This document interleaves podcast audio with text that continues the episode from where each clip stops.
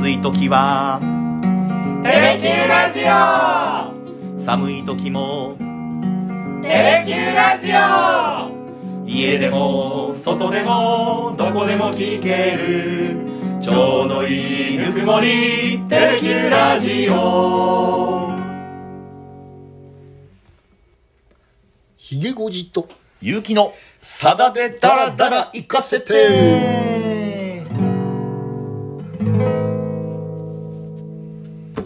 38回目の放送です。よろしくお願いします。よろしくお願いします。あの秋シリーズやってるじゃないですか、はいはい。前回秋の虹を取り上げたんですけど、はい。非常に再生数が伸びてですね、うん。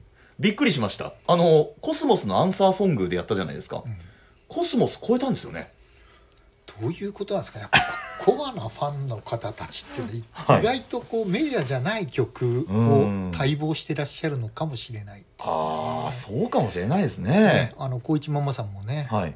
自分の中でうん。ベスト10に入るこの曲が出てきて非常に嬉しいっていうねあの反応いただきまし反響いただきましたけれども。好きすぎて畑に丸メロを植えられたんですって？ねやっぱこう僕らもねあの、うんうん非常に地味な歌だっていうかね、はい。ファンの間でもそれほどね人気ないのかなっていうふうに思ってたんですけど、はい。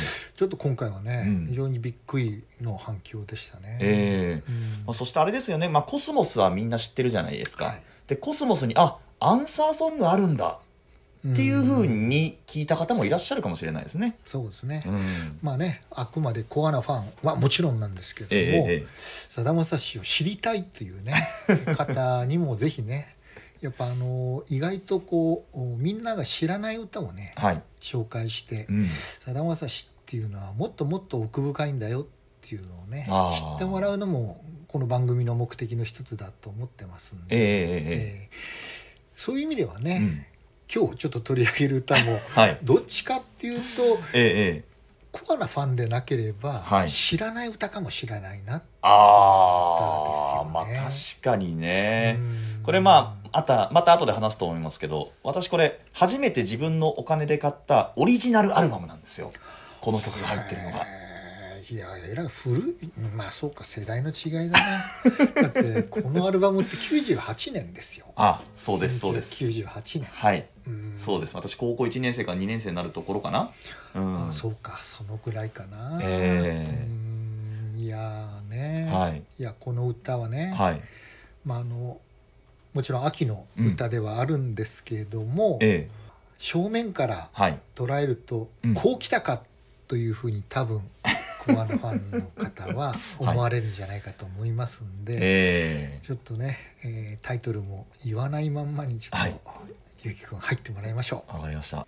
君に初めて口づけたのが夏の手前のにわか雨の後草の匂いを運ぶ風と明日から来る夏休みの校舎。どこか遠くで梅雨の終わりの雷の音が。聞こえた気がして耳を澄ませば君と僕の胸の鼓動それ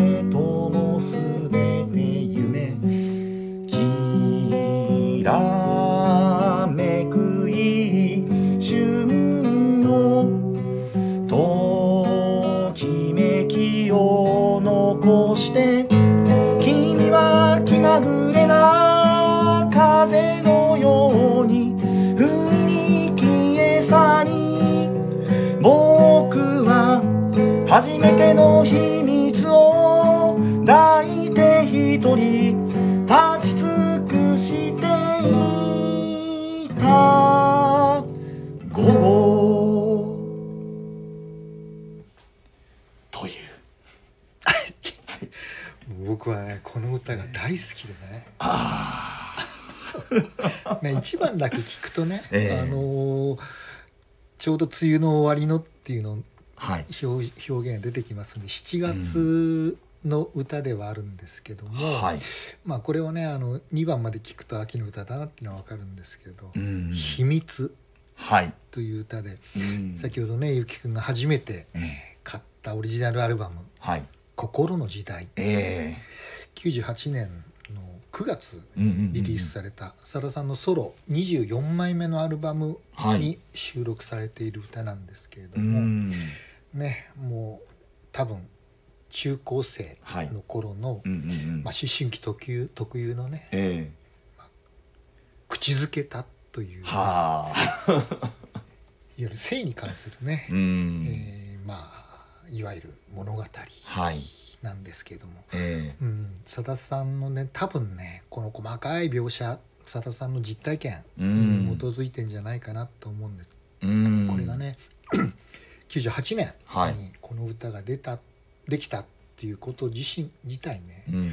僕はやっぱ久田さんにとっては非常に大きな転換点だったなって思あってるんですけど、うん、ちょうどこの頃ね私もあの結構あの社会部のうん。某新聞社の社会部の ええ。まあ、遊軍キャップっていうね、はい。まあ、あの どちらかっていうと自分でね、うん。こうスケジュール調整ができるようなポジションになってたもんですから、この頃からね、うん。かなり頻繁にねさださんに会いに行けるようになったんですよ。まあ、年に23回ペースでインタビューができるようになったのが97年ぐらいからなんですよね。あじゃあもうまさに。うん、この頃からねかなりどっぷり さださんに話を聞く聞くようになった時期であったんですけど、うん。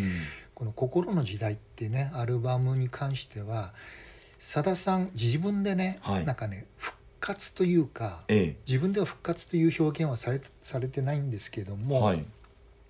なんとなくね、えー迷ってたお部分がなんかこう解消されてねうん自分自身、うん、なんかまたね盛り上がってきたというかね、うんそういう言い方をされた時期なんですよね。へえ。あの前ね、はい。僕あの記者になって初めてさださんにインタビューしたのが、うん。1985年の3月18日だったってはいはい。話したことありましたよね。えこの時ね実は僕はさださんにねめちゃくちゃ失礼なこと言ってるんですよ。ええ。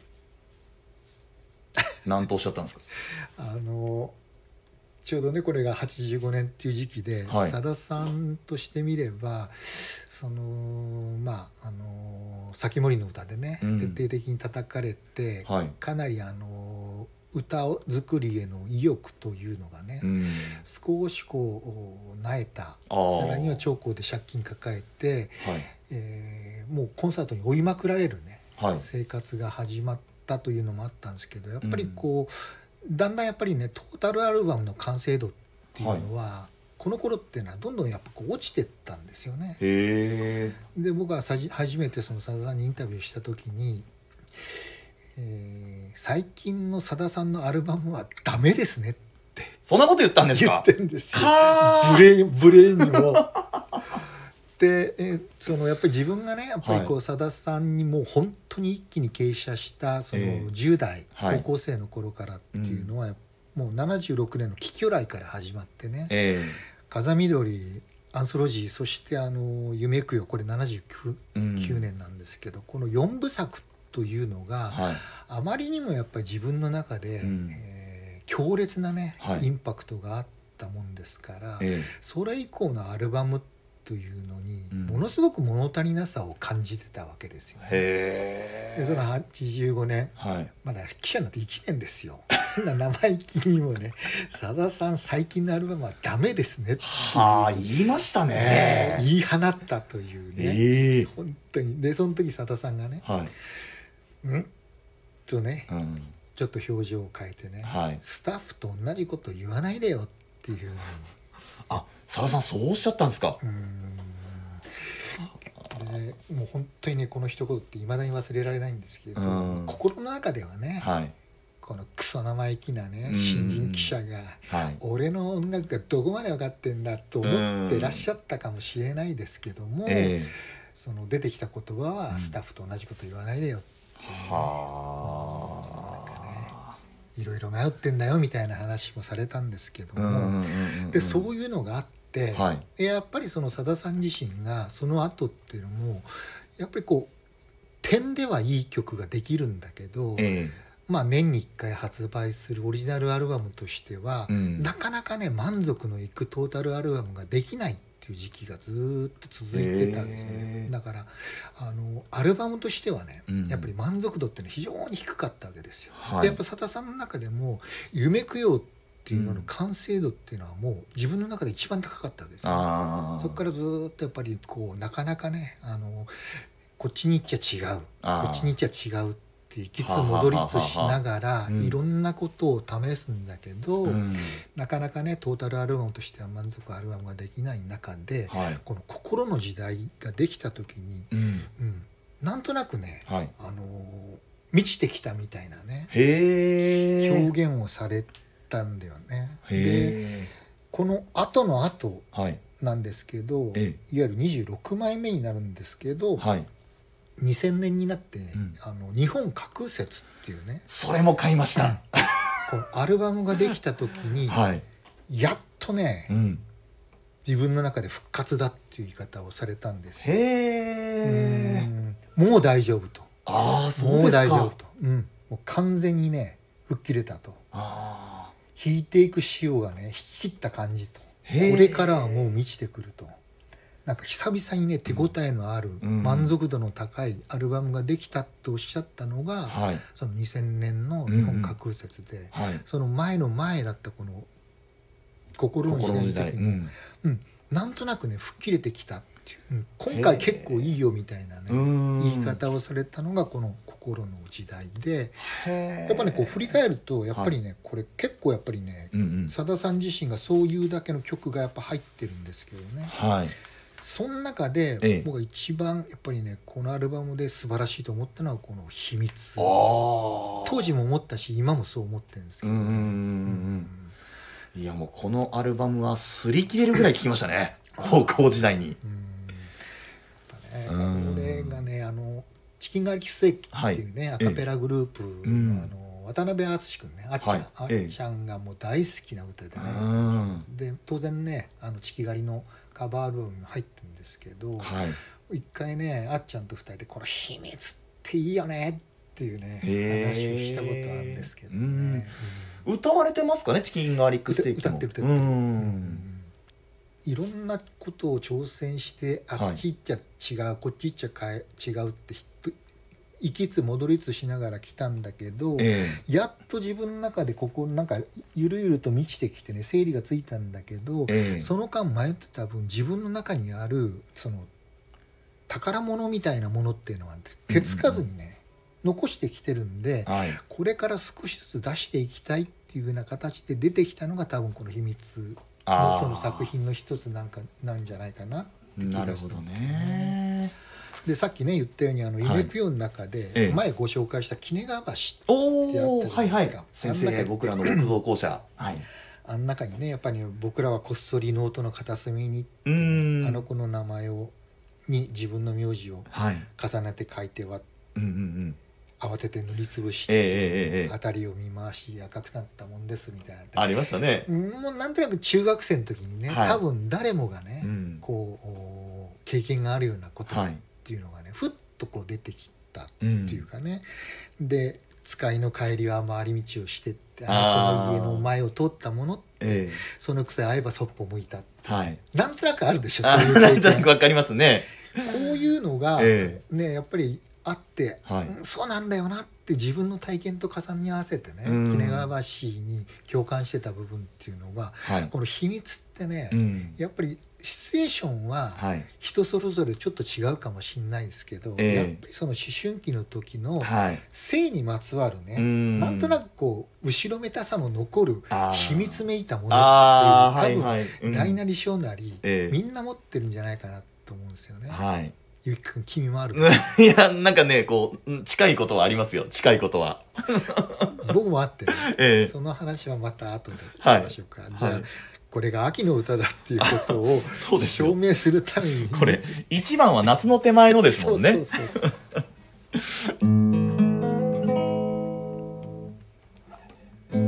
次に会えたらどんな風に振る舞えばいいか。長い休みを君もそやがて香る秋風に尋ね続けてた日々。第二学期にけれども君は帰らなかった。僕の隣の君の机の広さが僕の宇宙を飲み込んだ。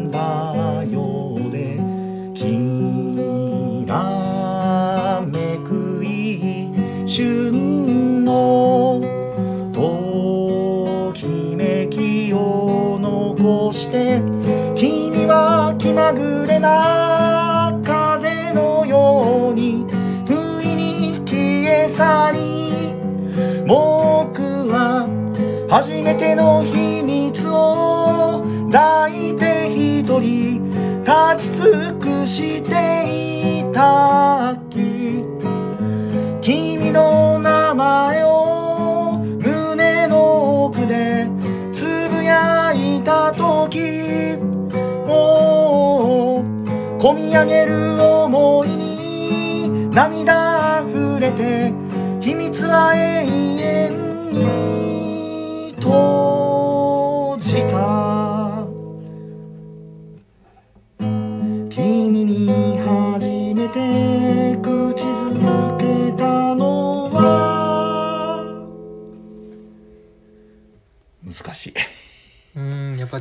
美しいね。いやー綺麗な。ね天頂も美しいよね。本当素晴らしい楽曲だなと改めて思いえましたけれどもね、ー、アンニュイなコードがですね。うんこのね。ねあの夏休み前にねはい。校舎で口づけたえー、彼女はい。とどんな顔で会えばいいかって長い夏休みを過ごしてはい。2学期が始まってすぐのシチュエーションなんですけどね、だから、はまあ、時期的にはねちょっと遅れてしまいましたけれども、まあ本来ならね、こううん夏休み終わるタイミングとかで出せればよかったんでしょうけどね。うんでもねやっぱりええ彼女がねここが、まあねはっきりさださんも語ってらっしゃらないんだけども、はい。第2学期にうん。君は帰らなかったっていうのあはね、あ。はい。うん、まあ普通に考えたら転校したのかなうん。もう多分その夏休み前にはい。転校するのは決まってたんだろうなとは思うんですけどもね、え口づけしてえうん。そのことうん。休み明けにどはいう顔合わせようかとしてたけど彼女が来なかった、なんかキュンってなりますね。キュンとなるよねしかもねその秘密を抱いて一人で立ち尽くすね。秘密は永遠に閉じた。多分こんなこと多分誰にも言ってないんでしょうからね。一、はい。人で抱え込んで、ええ。あのこととの口づけのことっていうのを多分ね、はい。一生抱えてきた、うん。うん、でふっとねはい。さださんこれ作った時がえ98年だから46ぐらい。え。46ぐらいかな、うんうん今から24年前、うん。そうですね。うん。ねふと思い出して、はい。うんこの歌にたどり着いたのかもしれないですけどうね。ん。実はね、はい。うん中学3年お、の時に来た来た来た来た。中学3年の、やっぱりね夏休みに入る直前お、はい。にやっぱり好きだった、ええ。こうその校舎の屋上にね呼び出してね、ああ、あ、呼び出したんですね。で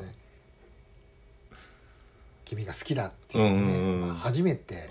告白をしたのが中3の 7月だったなというのあがねーでもちろんはい。口づけてはいないんですけど ほいでねなぜかはいそれで一方的に告白してね、ええ。うんその後何も言ってないんですよね付き合ってくれとかね。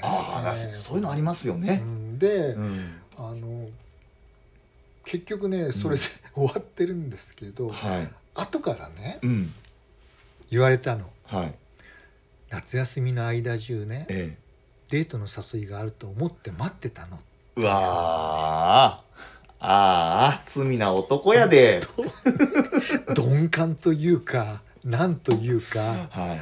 それで、うんうんそのことは高校でも一緒になったはいはい最近ちょくちょくね、ええ高校の同窓会とかがあって、え10年ぶり、うん、ぐらい前からね、ええ。たまに会うようになったんですけど、おおおはい。うん。なんかもったいないことしましたね。ね っていうか何なんだというぐらいなんかもう青臭くてなんかね鈍くてわどうしようもないねうん。思春期っていうかね、ええもうねこの歌を聴いた時にね、はい。その時の風景がパーッと浮かんでね さっきのあののりのりちゃんの話じゃないあのひなが話じゃないけど。えうんまあそれぐらいやっぱりね、はい。やっぱまあゆっくんもそうだと思うしええ。リスナーの方でもね、はい。やっぱり自分のやっぱそういう思春期のね、はい。そういう淡いなんかね、えなんか性にまつわる秘密めいた体験とね、ええ。重ね合わせて聞かれた方も多いと思うんですけれど。やっぱだけどこんなねやっぱりこう本当にねもう、はい大したことじゃないわけですよ、ええ。世の中から見ると、はい。だけど本当になんかこう心の機微みたいな、えその傷じゃないんだけど、えはい。なんかもう本当に大事に大事に抱えてきた、うん。その性にまつわる後ろめたい秘密みたいなものをうんうんうん。ここまで見事にね、表現してこんなに美しいはい。メロディーに乗せてくるというところがね、ええ。やっぱさだまさし自分でね、うん。なんか復活の匂いがしてきたっはいて言った時期に生まれた歌なんだなっていう気がしてね今から振り返ってもはい。当時のやっぱりインタビューってよくこう断片的に思い出すんですよね。ええ。うん。で当然それはもう記事にしてるんで、はい。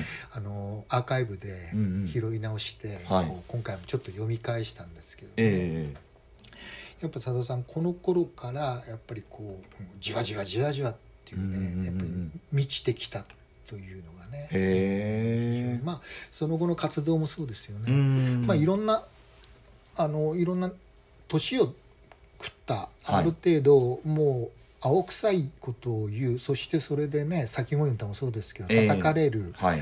うーへこむうん。落ち込む。はい。でもそれが年を経て40代半ばになっても、うんなんていうか何言われても怖くなくなったというかあー。そういう心境の変化は当然あったと思うんですけど、まあちょっと図太くじゃないですけどね。うんそれとやっぱ時代でしょうね。ああやっぱあのバブリーな時代にね、はい。徹底的にやっぱりそのなんていうかしがらみというか、うん。ふるさととか、はい。あのか家族とかね、うん。えーそういうものをなんか歌い続けるさだまさしの批判ってすごく強まったのがあこのやっぱり「心の時代」ってここにタイトルにつけたように、あはい95年のね阪神大震災とかの後ってやっぱりこう絆とかうん。家族とかというのがはい。もう一回見直されて本当になんていうかお金じゃないよねってね、うん。でやっぱまたさだまさしの時代が来た、ああそれが心の時代ええええええでもあると思うんですけれども、うん。そういう時にやっぱりさださん自身もはい。もう一回こう復活してきた自分の中でね、うん。えーそんな時に生まれたのがこの秘密だったんだなっていうふうに振り返って思思うんですけどね。あこのアルバムの中で言うと、まあ、秘密もなんとなくこう学生時代思い出しますし「まあ、君が選んだ人」なんてのもちょっと刺さりましたね。これもこれもいいだね。ね。これも非常になんていうかメロディーが美しいね、はい。リズミカルで。うん。あとねやっぱねあのこの後でやっぱりこう意外ととんがった歌っていうね、まあ、反戦歌ですが「神の恵み」っていうのがね入ってたし、あとね「えー鉱石」とかね。功績はですね、高校生の時に私文化祭でやりましたね。へ渋いなとじ我ながら思ったんですけど、ピアノ弾ける友人がいたんで弾いてくれと。あとね「不器用な花」とかね。いい歌だ。あとね太宰府テーマにした「トフロー」っていうね、あの飛び夢に続く太宰府を舞台にした歌もね、はい。収録されてましたけど。も、うん。いやちょっと聞き直そう。帰って心の時代。98年もうね、24年前ですか。はい。あーほんとね時間が経ったんだな。感じますね。だから心の時代で初めてオリジナルアルバムを小遣いで買ってうん。それからアルバム集め出したもん。出しましたもんね。うん。はいままあ、だってやっとね高校生でしょその頃。そうですそうです。んようやく自分でね、はい。アルバム買えるだけのお小遣いとかアルバイトしたりとかして、ええええ自分で自由になるお金が増えていった、はい。ということもあるでしょうけどね。もうなんでこうん。実は正直言うと子供あ高校生の時に秘密を聞いたもんだからうん。あんまりその甘酸っぱい感じは分からなかったですね。わからないよね。同世代だからね、うんはい。うん。ちょっと大人になってからあいいなこの曲って思うようになりました。うん私がだから、はい。30代後半ぐらいか。この、歌を聴い。た時にね、キュンときたわけ。で す私今まさに来てます。昔を昔を思い出してね。あまあそういう意味じゃね本当にねこの繊細な表現っていうね、うん。僕の隣の君の机の広さがはい。僕の宇宙を包み込んだようでっていうね。あきらめく一瞬のときめきを残してーうん。きま君は気まぐれな風のように不意に立ち去りうん。僕は初めての秘密を抱いて一人立ち尽くしていた秋。秋の歌です。秋の歌。そうそうそうそう。ここだから秋の歌なんです。こうテンポもねうん。この「きらめく一瞬の」でゆっくりになって、また「君は気まぐれの」のところでもうね。ちょっとリズミカルになってくるっていうとはいころねやっぱねこの本当ね曲転調の美しさってういうのがねん。うん素晴らしい楽曲です。いやー。今回も大いに語りましたね。まあまあちょっとねあのはい。ちょっとお暴露話がなくて今あ回は。あ そうですね。前回の暴露話でこれもしかしたらこう再生数伸びてる可能性ありますけどね。いやでもあれですよ。初めてインタビューした時にこう佐田さんにこうひげごじさんが言い放った一言なんてのはこれはもう暴露話に近いんじゃないですか？いやこれちょっと書いてるんでああそっかそっか。コアなファンの人はね、はい。僕が出したうん本とか読んでらっしゃれば知ってる方いるかもしれないですけど本当無礼な記者だと思っただろうな私さんの時。あの佐田さんとひげごじさんがツーショットで写ってるあの冊子のことですか？そういうことです、ね、いやよくそれね怒らなかったですね佐田さんうねん本当ね、うん。スタッフと同じこと言わないでよっていうね。あこの一言本当にいまだに耳に残ってるんですよね。ああそうですか。うん。散々スタッフに言われてた まあでもスタッフもだって。でもやっぱさださんやないの。俺その時初対面よ。そのインタビューって。いやそれがすごいわ。ぶち切られてもしょうがないような初対面のええ。若造記者がはい極めて無礼なこと言ってるわけで、えぶち切られてもしょうがないような局面でね。え いや本当に。ねスタッフと同じこと言わないでよっていうね。返したさださんも偉いね。いやもう ね。本当に。そう思いますよ。でもその時にねさださんぶち切れてたら、はい。多分私がさだ番記者になることはなかったわけですああまあまあまあまあそうですよね。うん。そうですそうですよ。もうそれから何回も何回も言ってるわけでしょ？何回も何回も行きますね。さっき言ったようにね、ええ。97年ぐらいからははい。本当にしょっちゅうインタビューさせていただいてるんでね、えそれまではね、はい。その85年えにうん。インタビューさせていただいた後ははい。かなりあの間が空くんですよ。あそうですか。ええ。楽屋にはね、はい。行ってたんですよ。コンサートのたんびに。えええだからずっと年に1回ぐらいはお会いしてるんですけどインタビューをしたのはねえはい。94年か5年ですね次に2回目のインタビュー。結構飽きましたねいしたたらね。ずっとね札回りしてたりとか東京で政治記者やってたりとかしてもう 自分自身が忙しくて、はい。なんていうかさださんの記事を書く余裕がなくてあ。コンサートには行って、ええ楽屋で「どうもお久しぶりです」って挨拶はするんだけど、はい。正式にインタビューを申し込んで記事を書くっていうのはね、ええ。もうそれから10年ぐらいなかったんですよね。えあ普通に新聞記者やられてたんですねそしたら。そうです。あの真面目に。真面目に。ああという今日は非常にこうひげごじさんの昔の甘酸っぱいお話すもみません。あんまり甘酸っぱくなくて。ひげごじさんの秘密まで、えー放送に乗るという回になりましたけれども、どんくさい中学生のお話でございます。まあ、こういう回もいいですね。何かね。次は？ああそうですそうです。まあ秋シリーズでね、まあ、実はこれあのーこの放送を望む前にちょっと整理してみたんですけど実は次やる曲次の次やる曲次の次の次やる曲まで決まってます。ね来週もはい。また秋のうん。歌ではい。さださんのうん。極めて初期の頃のああまたヒント出しますね。ご紹介したいと思ってます。はい。ではそちらの放送ぜひお楽しみに。今日はこの辺で失礼します。ありがとうございました。ありがとうございました。